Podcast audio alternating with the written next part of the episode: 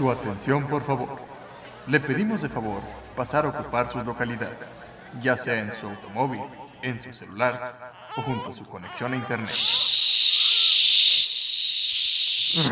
Les pedimos no grabar el contenido de este audio parcial o totalmente.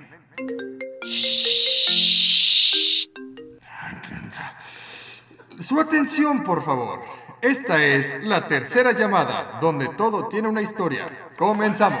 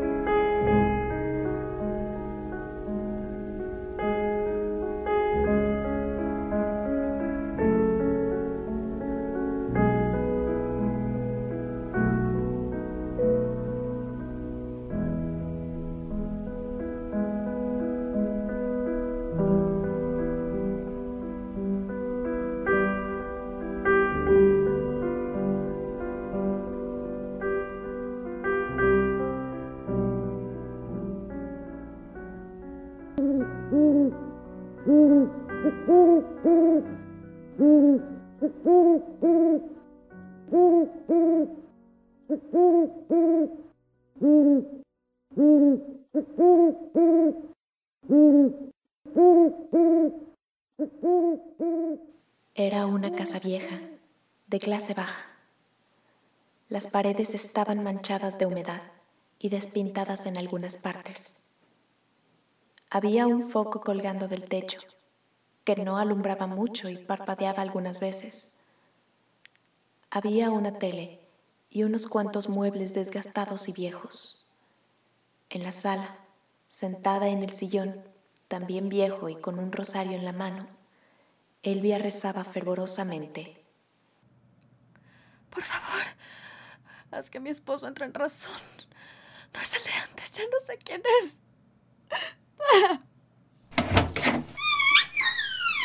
Elvia, ¿dónde está el pago de la renta? ¿Para qué lo quieres? ¿Y a ti qué te importa?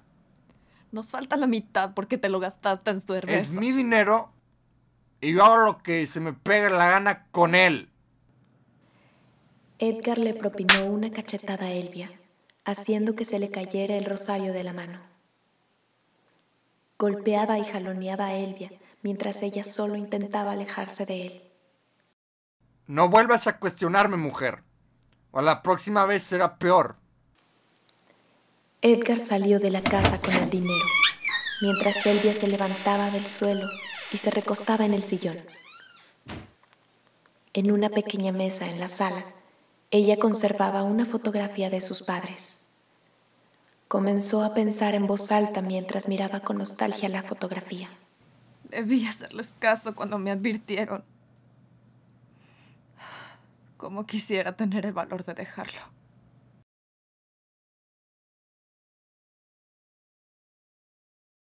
Se encontraba rezando a un costado de su cama, en mal estado, al igual que el resto de los muebles de esa casa. Te lo ruego, ayúdame a dejar a mi marido. Ya no es la persona que conocí. Dame la fuerza y la voluntad de escapar de este lugar. Gracias por haberme dado otro día de vida. Ayúdame a pasar otra noche. Se quedó dormida, pero se despertó en su sueño. De pie frente al lavabo, se vio en el espejo y notó que ya no tenía moretones. Cuando se dio cuenta de esto, empezaron a parpadear las luces, por lo que volteó a ver la cama en donde dormía y notó la presencia de una figura en el lado en el que dormía su esposo. Escuchó un gruñido y la figura se levantó y reveló que era una sombra de aspecto monstruoso, con dos ojos blancos muy pequeños. Elvia intentó escapar de él, pero el monstruo la agarró y la empezó a consumir, a la vez que ella gritaba.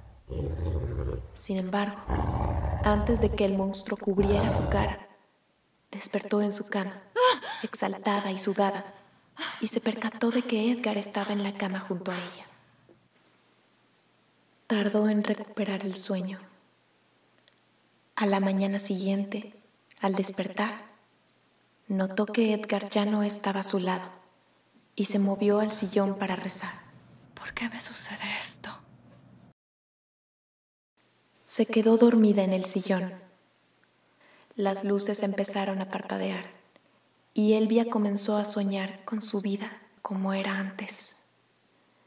Estaban en la cocina, ella y su esposo.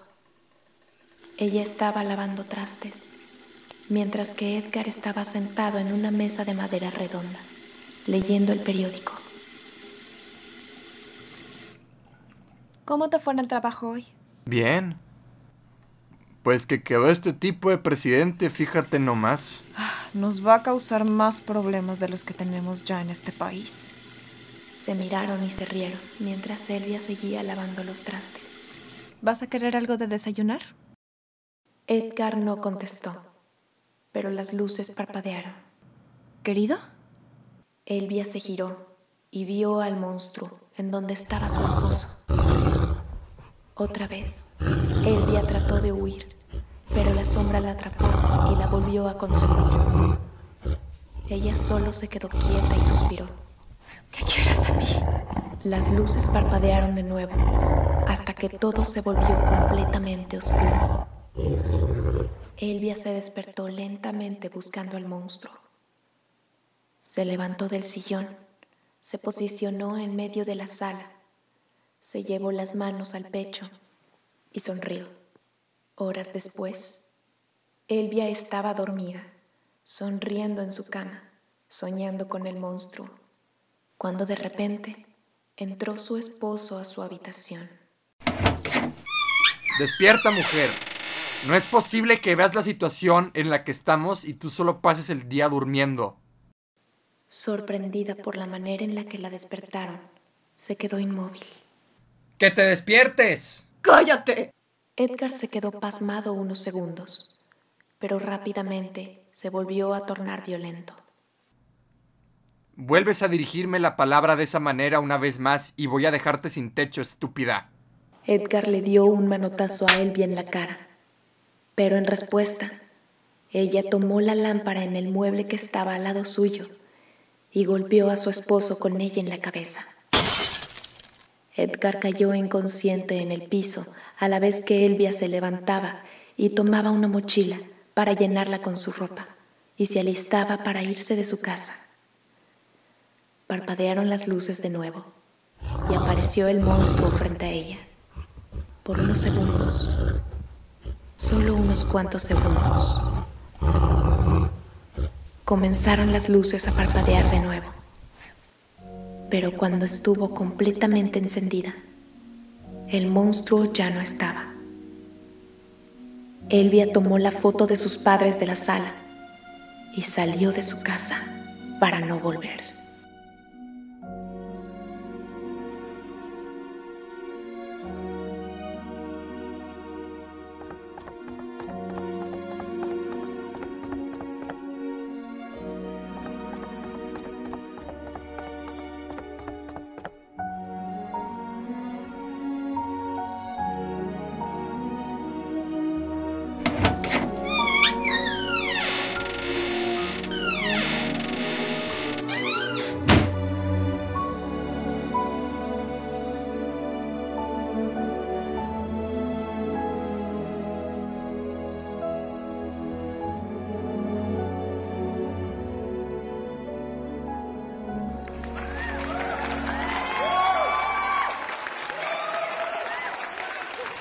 Su atención, por favor.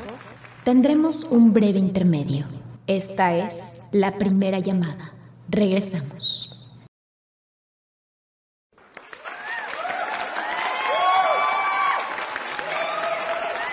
Hola, hola. Bienvenidos a la tercera llamada donde todo tiene una historia. Soy Abby Aguirre. Y yo soy Juan Pablo Ramos. Y el cuento que acabamos de escuchar es Una pesadilla más, del autor... Yo. Así es, este cuento fue escrito por nuestro querido Juan Pablo Ramos. Sí, la verdad, Es curioso porque fue un cuento que se me vino en menos de un minuto. ¿Neta? Toda la historia. Oh, vaya. Sí. O sea, de hecho fue para una clase, ni siquiera fue como que yo tuviera planeado así de, oh, voy a escribir este, una historia. No, simplemente fue, vamos a hacer un ejercicio, vamos a ver como qué se les puede ocurrir. Este... Vamos a hacer una tarea. Sí, básicamente, en otras palabras. Este, y yo vine, y vine con el tema, que por cierto, si no lo han deducido, era que hasta nuestros peores miedos o nuestras peores pesadillas nos ayudan a escapar de la realidad en la que vivimos. Y utilizaste el ejemplo de la, del abuso entre, entre relaciones, pues. Sí, simplemente eso fue como lo que se me vino más fuerte, o sea, en la sociedad, o sea, porque es un caso real. muchos. muchos, muchos sí. Entonces, debido a eso dije, bueno, pues es un caso muy fuerte, con que más lo podría complementar, ahí fue donde empezó el problema. Sin embargo, ya después empecé a ver, bueno, pues cómo, cómo meto el tema del miedo. Entonces dije, ah, pues que sea una pesadilla y que esta mujer como empieza a sufrir, como que sea, sea atormentada en sus sueños, pero a final de cuentas ella es feliz. Es decir... De alguna manera. Sí, de alguna extraña y, y, incongruente, no sé, bizarra manera. Sí, es feliz. O sea, se menciona ahí que está durmiendo con una sonrisa. Eso explica que pues Sí, o ya se acostumbró al dolor, ya sabe cómo lidiar con él. Pues. Y sabe que no es real, es un sueño. O sea, a final de cuentas puede estar asustada, puede sufrir ahí dentro, pero el dolor es falso, el terror también es falso. A final de cuentas, ella prefiere estar dormida que estar despierta y que llegue su esposo o, prefiere estar viendo a un monstruo que está en su figura natural, que está viendo a un monstruo la figura que ella ama o sí, es, está acostumbrada. sí, exacto. No, está muy, muy, muy curioso. Y de hecho, también tengo que mencionar que la obra era bueno, ni siquiera sé si esta sea la versión oficial. Hay un final alternativo. sí, pero de hecho no solo final alternativo. De hecho yo creo que hay como dos versiones, dos adaptaciones distintas, pero... Oh, vaya. de hecho, esta fue la que utilicé porque fue la que hice en equipo. Es decir, el, proyecto está tarea de las que les hablaba. Este no era un proyecto individual, entonces me tuve que juntar con más compañeros de la carrera. Este, y pues junto con ellos empezamos a hacer una lluvia de ideas y decidimos que así fuera a quedar. Pero en mi mente yo la verdad tenía como la, idea original, entonces dije, bueno, vamos a hacer como una segunda versión. Entonces, esta segunda versión, bueno, más bien, la original, la original, ¿cuál segunda? Ah, ok. este, sí, eh, pues no tenía tan, no le, no le hice tanto énfasis al hecho de la religión. Como que siento que por el hecho de que él ya estaba rezando el rosario o así, se da como mucho la interpretación de que era un demonio que la atormentaba. Y yo la verdad soy una persona que está harta y odia el cliché del diablo en el terror. Ya es como, híjole, o vas al cine, vas a donde tú quieras y el demonio. Y yo así, ay, ¿por qué no vuelven? O sea, no sé, que sea simplemente un monstruo, un fantasma, porque tienen que meter tanto... Porque tienen que meter el infierno. Sí, pues, pues o sea, no, ya estoy muy cansado de ese tema. Pero bueno, entonces, pues no, yo la verdad considero que este monstruo simplemente es una pesadilla. No sé qué clase de monstruo sea, simplemente es un monstruo. No lo considero un demonio. Este, y encima de eso, el final iba a ser muy, muy, muy diferente también. Como les oh. comentaba, este, todo igual, al menos hasta la parte que él ya noquea o pone a, a dormir, desmaya pues a, a Edgar cuando le rompe el jarrón en la cabeza. Dices en el cuento que era una lámpara. Sí, pero la lámpara, la lámpara. Este, bueno, pues en el cuento original lo mata. ¡Oh, vaya! sí, saca, no sé, no me recuerdo bien si eh, iba a la cocina por un cuchillo o guardaba una daga o algo así, pero el punto es, este, lo empieza a cuchillar varias veces. ¿Y fue un cuento que lo escribiste para una clase de aquí, de la carrera? Sí, sí, la de guiones para medios de Jill. ¡Oh, vaya! Sí, tiene mucho sentido ahora. Un saludo para nuestra maestra Jill, sí, la mejor maestra. Mucho.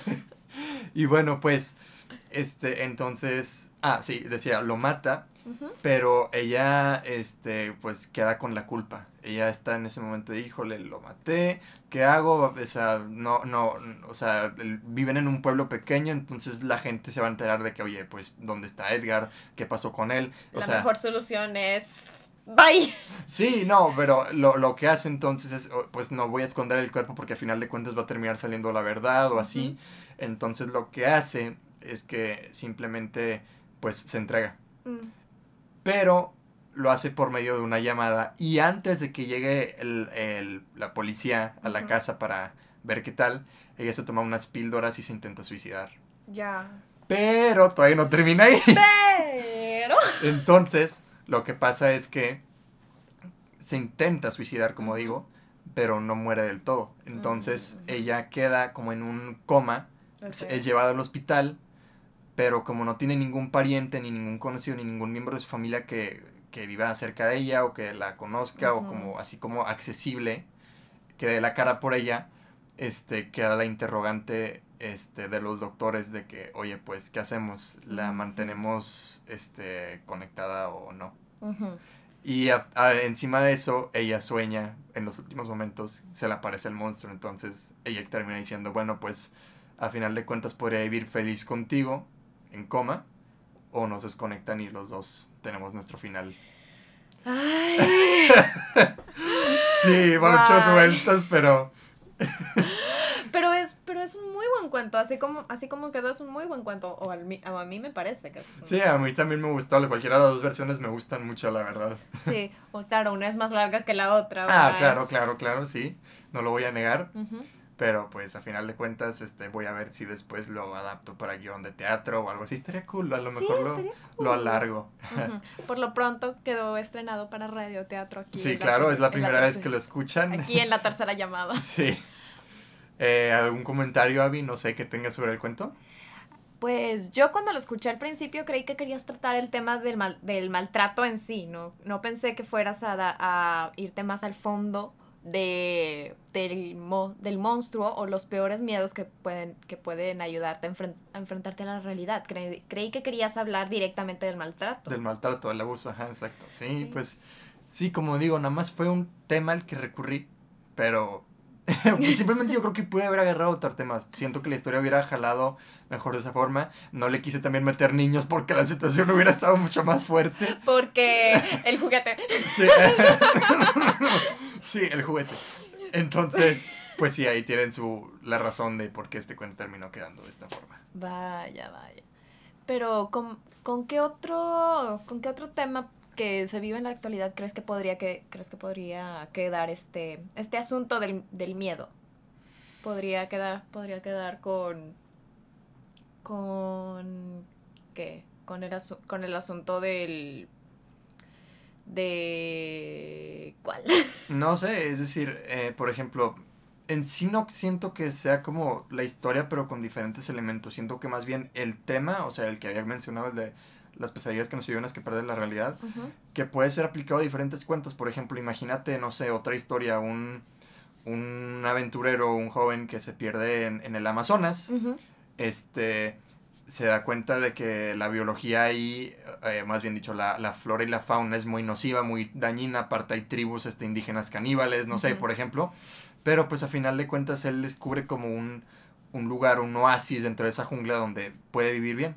O sea, está rodeada de problemas y sufre y, Pues sí. y batalla, pero Bueno, también depende de la realidad de cada persona. Sí, cada exacto. persona puede aplicar, puede aplicarlo a su propia, a su propia vida. Y eso está bien, eso está genial. sí, exacto, o sea, en- por eso digo, o sea, me enfoqué más en el tema en sí que en la que en el cuento.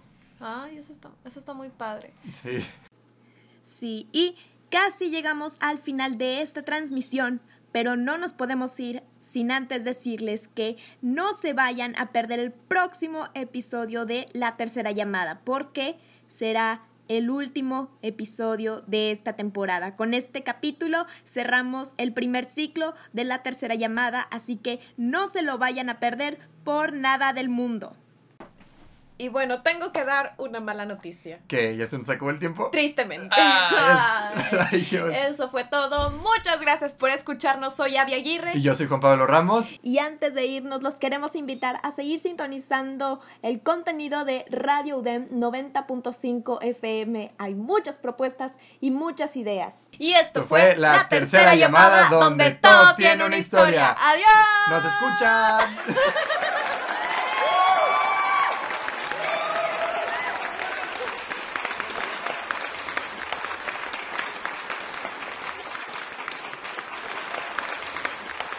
Su atención, por favor. La transmisión de hoy ha llegado a su fin. La obra Una pesadilla más, es de la autoría de Juan Pablo Ramos. Los invitamos a sintonizarnos aquí, en Radio DEM 90.5 FM. Esto fue la tercera llamada donde todo tiene una historia.